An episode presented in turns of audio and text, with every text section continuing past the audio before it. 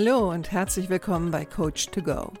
Wer braucht nicht ab und zu mal ein bisschen Unterstützung? Einen kleinen Schubser in die richtige Richtung oder einfach den richtigen Tipp zur richtigen Zeit? Coach to Go möchte dir genau das geben. Und ich bin Heike Beck-Kobau und seit über 25 Jahren berate und begleite ich Menschen als Coach, Autorin und Mediatorin. Und ich würde mich sehr freuen, wenn ich auch dein Wegbegleiter sein darf. Hallo, schön, dass du da bist. Heute eine historische Folge, nämlich Folge Nummer 100. Ich kann selbst kaum fassen, dass ich schon so viele gemacht habe. Ähm, Thema heute ist, sei gut zu dir selbst, besonders in stressigen Zeiten. Also es geht heute um das Thema Selbstfürsorge. Aber bevor ich da einsteige, möchte ich erst noch ein bisschen was zu Stress sagen. Was ist eigentlich Stress? Und ich habe da jetzt mal ein bisschen recherchiert und ähm, möchte mich auf einen Stressforscher berufen, nämlich Professor Dr. Gerd Kaluza. Und Kaluza sagt, dass allgemein gesehen ist Stress eine körperliche und psychische Reaktion auf ein Ereignis, bei dem ein Mensch Anforderungen erlebt oder vermutet, deren erfolgreiche Bewältigung wichtig für ihn ist und die ihn gleichzeitig verunsichern. Das fand ich eigentlich eine sehr, sehr schöne Beschreibung von Stress, weil das nämlich auch beinhaltet, dass Stress einmal natürlich ähm, von außen kommen kann, also die Aufgabe, ja, oder die Herausforderung. Aber der zweite Aspekt, der uns wirklich in Stress versetzt, ist das, was in unserem Innenleben abläuft. Und er sagt, ne, um das nochmal ein bisschen zu konkretisieren, Stress hat äh, im Grunde genommen drei Aspekte. Und das eine sind die Stressoren von außen, Ne? Also Anforderungen, die an uns gestellt werden, vielleicht vom Chef oder von Kollegen. Oder es können natürlich auch Dinge stressig sein, wie zum Beispiel ähm, Verkehr. Ne? Du, du bist im Auto, Verkehr ist heftig oder Lärmbelästigung und so weiter. Das wären also so äußere Stressoren. Unsere Reaktion darauf ist der zweite Aspekt. Ne? Also werden wir nervös, sind wir reizbar. Ähm, Im Extremfall dann auch, wenn sich das ähm, stapelt, Schlafstörungen, Herzbeschwerden und so weiter. Also Schlafstörungen sind ja ein, ein ganz ähm, wichtiges Signal dafür, dass man, dass man gestresst ist, wenn man über einen längeren Zeitraum ähm, Schlafstörungen hat. Und der dritte Aspekt sind persönliche Stressverstärker. Und das wiederum sind zum Beispiel solche Dinge wie individuelle Ziele, die du dir gesetzt hast, die du unbedingt erreichen willst, also den Druck, den du dir selbst machst. Perfektion ist natürlich ein Riesenthema, dazu habe ich ja schon ein paar Folgen gemacht. Deine Einstellung und deine innere Haltung zu etwas, auch das kann eine Menge, Menge Stress kreieren. Und das Thema auch Selbstzweifel, also auch das würde ähm, zu einem Stressaspekt gehören. Und ähm, ich möchte mich heute ein bisschen mehr damit beschäftigen, was kannst du mit deinen inneren Stressoren machen. Aber das Erste, was man immer machen kann, egal in welcher Situation, das ist zwar kein Patentrezept, aber es ist erstmal eine wichtige Frage. Ne? Wenn, wenn, wenn etwas passiert oder du merkst, du bist unter Stress, dir mal die Frage zu stellen, sind es die Umstände, die dich objektiv sehr stark herausfordern und stressen? Oder ist es nicht etwas in dir, also dass du dich selbst unter Druck setzt? Weil wenn du das für dich erkannt hast, dann kannst du eventuell auch ansetzen. Ähm, ich hatte jetzt letzte Woche, war ich unterwegs gewesen und äh, hatte da eine Situation erlebt. Ich war in einem Hotel, hatte am nächsten Tag ähm, oder zwei Tage lang Veranstaltungen, bin morgens aus dem Hotel raus, äh, lag sehr ländlich, also ich war in einer ländlichen Region, lauf raus auf den Parkplatz, steige in mein Auto, äh, stelle das Auto an und auf einmal sehe ich äh, das Rad hinten links null. Und ich weiß noch, wie mein Gehirn einen kurzen Moment aussetzt und ich dachte, wie null? Was heißt denn null? Und dann dachte ich, naja, guckst du mal kurz raus auf das Rad und sehe da platt wie ein Flunder.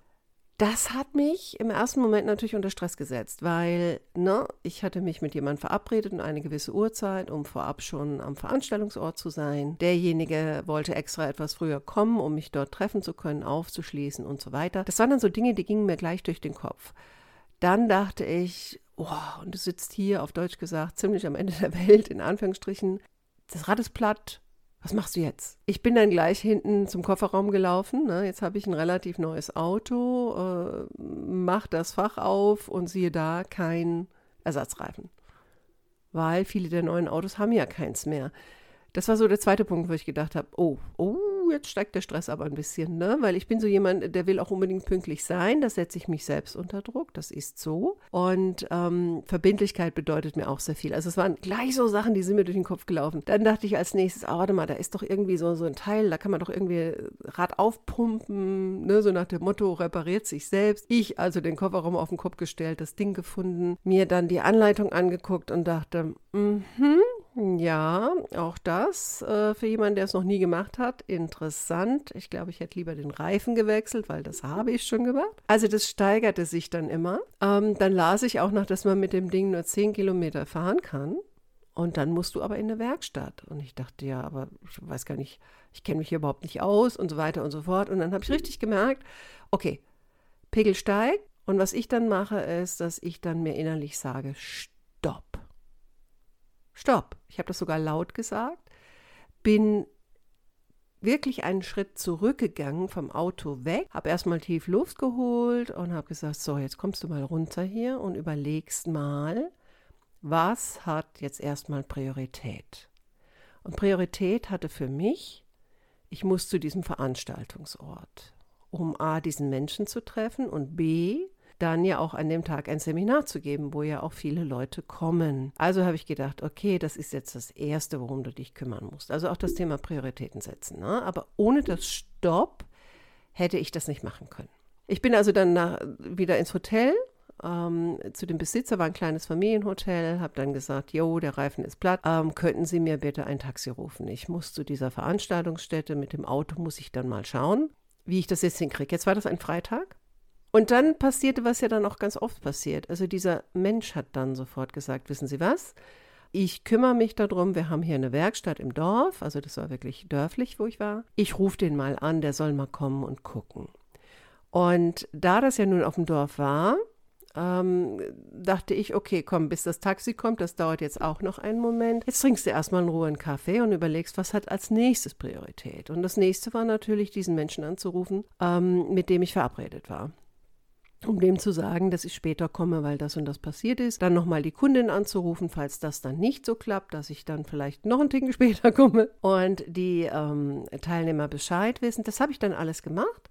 Und in der Zwischenzeit kam auch schon derjenige von der Werkstatt. Naja, um das jetzt nicht bis zu Ende zu erzählen, ähm, als ich dann abends wieder kam, war alles geregelt. Aber das Eigentliche, was ich sagen will, ist, wie bin ich mit der Situation umgegangen? Und auch da habe ich wieder für mich gemerkt, es sind nicht nur die äußeren Umstände, das, was einen richtig am Rad drehen lässt, ist das, was in uns passiert. Ja, und Kaluza, also dieser Forscher, der sagt dann, ähm, dass im Grunde genommen man in der Forschung herausgefunden hat, dass die inneren Aspekte, die einen sehr, sehr stark steuern können, ist einmal das Thema sei perfekt. Ja, also wenn ich mich jetzt anschaue, ne, also ich wollte pünktlich da sein, ich wollte professionell werden und so weiter und so fort. Das zweite ist, sei beliebt. Gut, das hat mich jetzt in dem Moment nicht so tangiert, aber für viele ist das ja ein Thema. Die setzen sich unter Stress, weil sie möchten nicht, dass jemand etwas Schlechtes über sie denkt oder sie nicht mehr gut findet. Dritter Aspekt ist Unabhängigkeit und Autonomie. Und in dieser Situation musste ich wirklich innehalten, um zu schauen, was ist das, was ich selbstständig regeln kann. Und was ich selbstständig regeln konnte, war, dass ich mir selbst Stopp sage, ein Taxi besorge und dann Prioritäten, also Prioritäten setze. Ne? Damit habe ich auch wieder ein Gefühl bekommen von Kontrolle. Und das hat mir natürlich auch geholfen, dass der Stresspegel ein bisschen runtergeht. Natürlich kamen dann auch gute Umstände dazu, ne? dass ich diese Unterstützung bekommen habe und alles. Aber die erste Arbeit war wirklich innerlich vierter Aspekt ist auch das Thema Kontrolle zu behalten. Ne? Und auch das habe ich ja getan, indem ich geplant habe, einen Schritt nach dem anderen, mich selbst runterholen und so weiter und so fort. Und der fünfte Aspekt, der uns sehr, sehr stark steuern kann, der uns in Stress versetzt, der es für mich in diesem Moment ja nicht gegriffen hat, aber zum Beispiel vielleicht für dich, wenn du sehr gestresst auf der Arbeit bist, äh, vielleicht jemand bist, der nicht gut Nein sagen kann, dieses Thema halte durch. Ne? Also, dass wir, dass wir immer durchhalten müssen, dass ähm, wir dürfen nicht aufgeben. Aufgeben ist für andere und so. Und ich kenne auch solche Situationen, aber auch da habe ich gelernt, mal fünfe gerade sein zu lassen. Denn wir können nicht immer durchhalten. Nochmal zurück zu Kaluska. Also er gibt die Tipps zum Beispiel, ne? also wenn es äußere Stressoren sind, dann zu schauen, wie kann ich das so weit wie möglich verringern. Also ne, kann ich gewisse Sachen umstellen. Um jetzt mein Beispiel wieder zu nehmen, meine Umstellung war dann zu sagen, okay, lass das Ding jetzt erstmal liegen, geh zurück ins Hotel, kümmere dich um ein Taxi. Gibt es Sachen, die man delegieren kann? Gut, ich musste nicht delegieren, weil mir das jemand abgenommen hat, aber vielleicht für dich auf der Arbeit kannst du jemanden um Hilfe bitten, kannst du etwas delegieren, kannst du etwas umstellen. Also das gibt einem ja auch wieder das Gefühl von Kontrolle, aber was da natürlich ganz wichtig ist, ich muss meistens erstmal wirklich einen Moment innehalten, weil sonst kann ich das gar nicht planen. Na, also wie bei mir auch, wo ich gemerkt habe, oh, jetzt fängt es an, sich im, im Kreis zu drehen in deinem Kopf. Stopp. Kaluska sagt, zu den inneren ähm, Stressoren wäre zum Beispiel auch eine Möglichkeit, ähm, kann ich das, was dort passiert, auch mit anderen Augen sehen? Kann ich es anders bewerten? Also der Perspektivenwechsel, der ist wirklich ein starkes Werkzeug. Auch dieser Satz, gut ist gut genug. Ja, also wenn du jetzt Perfektionist bist, dann ist das natürlich etwas, woran man arbeiten kann. Nehmen wir das Thema, was ich gesagt habe, eine der fünf Faktoren ist das Thema Halte durch. Da stellt er dagegen ähm, auch diesen inneren Satz, ich darf mich ausruhen. Wenn etwas schwer ist, der Satz statt halte durch, äh, nein, jetzt bin ich falsch, Moment, statt es ist nicht einfach, ja, wenn etwas schwer ist, aber mit ein bisschen Übung geht es. Also im, im Endeffekt, wenn ich mich dafür entschieden hätte, jetzt dieses komische Aufpumpteil zu nehmen, dann hätte das einen Moment gedauert, aber ich hätte es sicherlich hingekriegt. Auch wenn es im ersten Moment, wo ich gedacht habe, ach du liebe Zeit, wie soll denn das gehen? Aber letztendlich ist es immer wieder dieses auch ein bisschen Selbstmitgefühl mit einem selbst. Also Selbstfürsorge besteht aus drei Aspekten. Selbstachtsamkeit, Selbstmitgefühl und Selbstakzeptanz. Und ähm, er hat da so eine kleine Strategie, die fand ich eigentlich auch ganz schön, für akute Situationen. Also Schritt Nummer eins ist erstmal anzunehmen.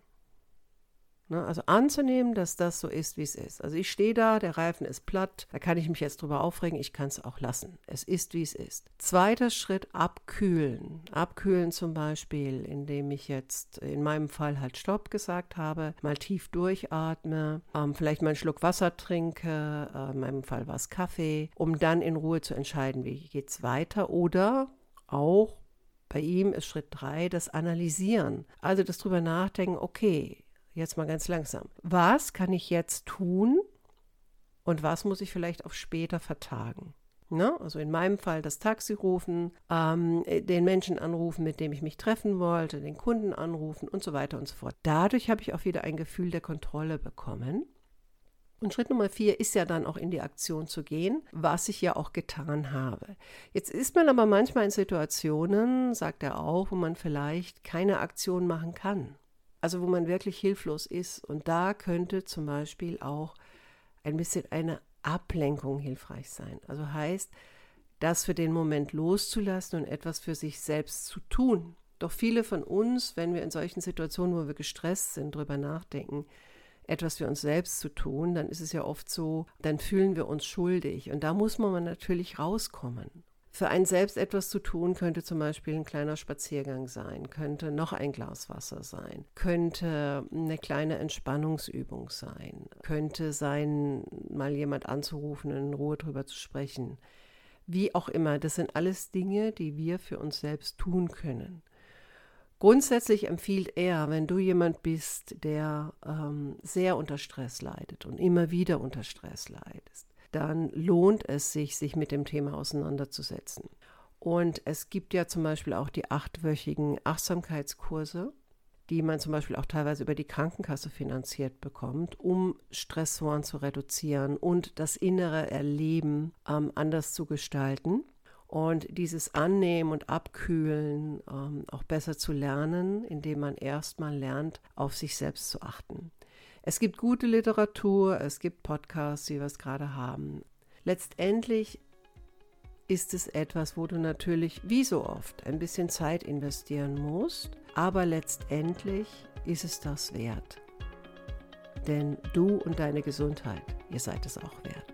Okay, in diesem Sinne, ich hoffe, ich konnte dir ein bisschen was mitgeben, auch mit meiner kleinen Geschichte. Und ich freue mich, wenn du nächste Woche wieder dabei bist. Mach's gut, deine Heike.